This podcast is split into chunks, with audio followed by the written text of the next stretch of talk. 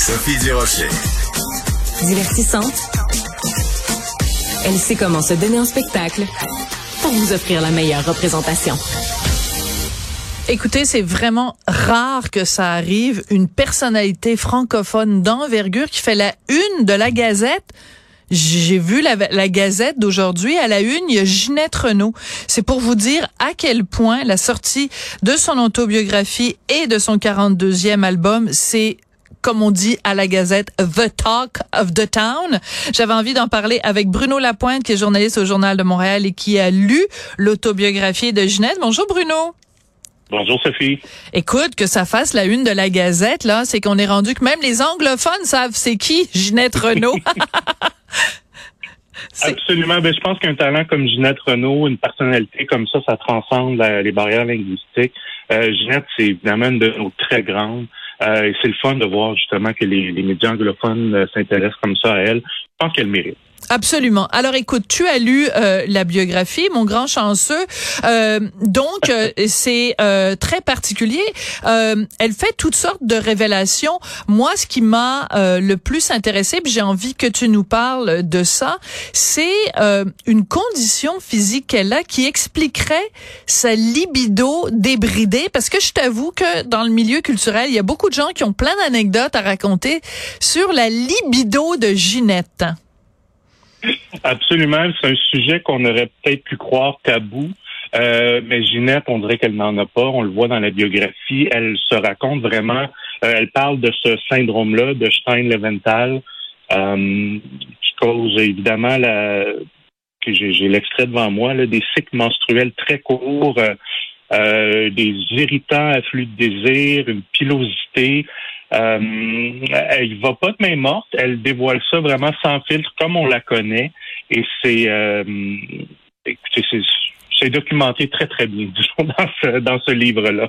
Ouais, et ça c'est particulier parce que ça c'est ça se retrouve dans le chapitre de son autobiographie qui s'intitule Une grosse toutoune et il y a juste Ginette pour sortir une autobiographie et euh, pour écrire sa propre bio et avoir un chapitre qui s'intitule Une grosse toutoune et c'est ce qu'on aime de de, de Ginette, c'est son côté livre ouvert. Est-ce que tu dirais Bruno par contre pour avoir lu l'entièreté du livre que euh, il y a certains moments où tu disais ouais, euh, c'est un petit peu trop rentrer dans son intimité?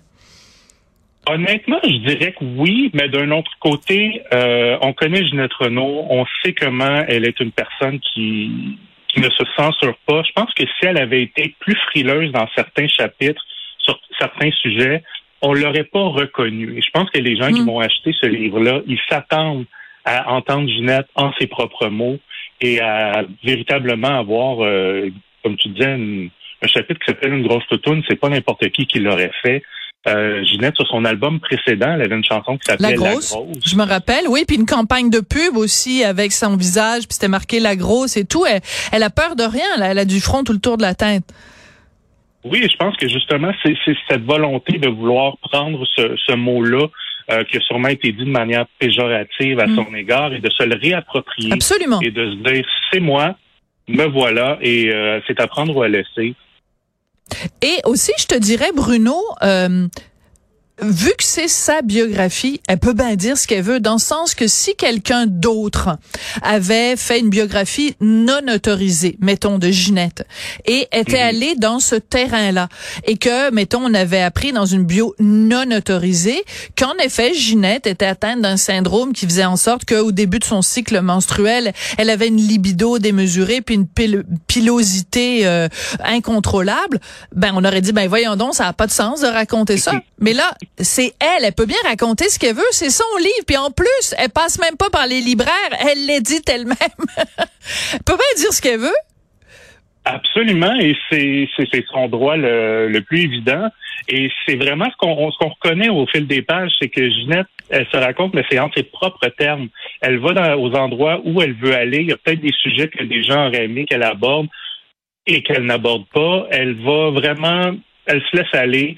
Et c'est ça qui fait, je pense, la force de ce livre-là et ce qui fait que les, femmes vont vraiment la reconnaître. On sent que c'est Ginette Renault qui l'a écrite. Évidemment, elle a eu de l'aide d'un certain Lambert qui est un auteur-compositeur, mais c'est les mots de Ginette, c'est son histoire à sa façon.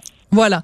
Et euh, on peut pas avoir plus autorisé que ça quand c'est la personne elle-même euh, qui le qui le fait. Euh, Est-ce que tu sens euh, dans son livre qu'il y a des moments où elle est amère ou qu'elle regrette de pas avoir eu une carrière internationale qu'elle aurait pu avoir? Parce qu'on sait que à un certain moment son gérant c'était un certain René Angélil et que bon ben euh, on sait qu'après ben il a il a géré la carrière d'une certaine Céline Dion et beaucoup de gens disent ben Ginette, avec la voix qu'elle a, avec le talent qu'elle a, elle aurait pu, entre les mains de René, avoir la carrière de, de Céline. Est-ce que est-ce qu'on sent par moment une amertume dans son livre?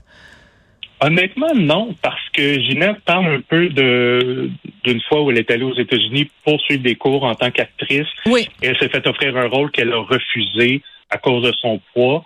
Euh, pour ce qui est d'une carrière internationale, je lui en ai parlé en entrevue. Oui. Et elle m'a dit que Céline Dion avait les ambitions qu'on connaît. Elle voulait être la plus grande chanteuse du monde. Ginette, elle, ce qu'elle me raconte, c'est que sa priorité, c'était elle voulait être aimée. Elle Hmm. voulait trouver un homme. Elle voulait avoir des enfants. Euh, plus encore, c'est plus grand que son désir de devenir une chanteuse internationale. C'est fou, hein? C'est fou, c'est très honorable. Oui. Je pense que Ben oui. ça montre un peu ses priorités parce qu'on s'entend que Ginette Renault, avec le talent, la voix qu'elle a, elle aurait pu avoir la carrière de Céline Dion sans aucun problème. Oui, puis même on l'a vu euh, quand euh, sur les plaines avec Jean-Pierre, euh, elle a chanté aux côtés de Céline un peu plus haut, un peu plus loin et avec tout le respect et toute l'admiration et toute la, la, la tendresse que je peux avoir pour Céline, Ginette la cotait sur un moyen temps, comme on dit. Là, c'était, c'était, c'était quelque chose. Bon, bref, euh, je veux qu'on revienne avec euh, sur cette déclaration quand même euh, surprenante que Ginette fait dans dans le livre où elle parle de ses nombreux amants et entre autres un religieux quand même, c'est pas rien là, le Marcel de la Sablonnière, le père Sablon. Euh, paraît que c'est un moyen frencheux. Il était bon, il était bon avec sa langue. Écoute, Sophie, c'est ce que c'est ce que Ginette raconte. Euh, encore une fois, sans détour, sans censure. Ben oui. Euh, donc, c'est le père Sablon qui se serait invité chez Ginette Renault pour un souper alors qu'elle habitait à, à Saint-Hilaire. Et euh, ils ont toujours eu une relation quand même assez proche. Ginette l'a, euh, l'a décrit en détail dans son livre euh, à quel point elle aimait le père Sablon et qu'il l'aimait également. Euh, et il y a eu un moment de faiblesse, si on peut dire, de la part du père Sablon, euh, qui a résulté en le plus long baiser de la vie de Ginette Renault.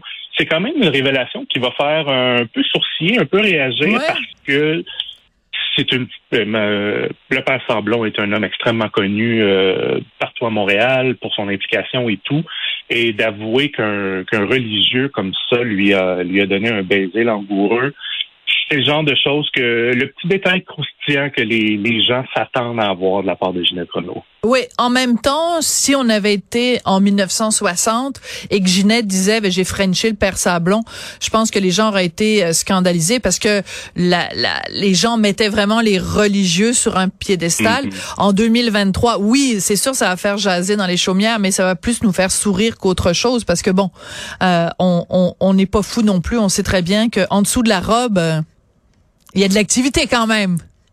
Hein? oui, oui, et même Ginette le dit que c'est- un homme, il, il était peut-être pas nécessairement insensible au charme euh, de la femme. Ouais. Euh, et je pense que ça vient un peu humaniser aussi le personnage du père Sablon. Euh, on connaît le personnage de Ginette Renault aussi, cette femme un peu exubérante, euh, très chaleureuse, sympathique. On on n'a pas de misère à l'imaginer succomber à cet instant-là. Alors, tu nous recommandes donc la lecture de, de, de ce livre. Je rappelle qu'on peut le trouver uniquement dans les euh, pharmacies Jean Coutu et euh, sur le site euh, de Ginette. Je ne sais pas exactement c'est quoi l'adresse, mais euh, c'est les deux seules façons de, de se procurer euh, le livre.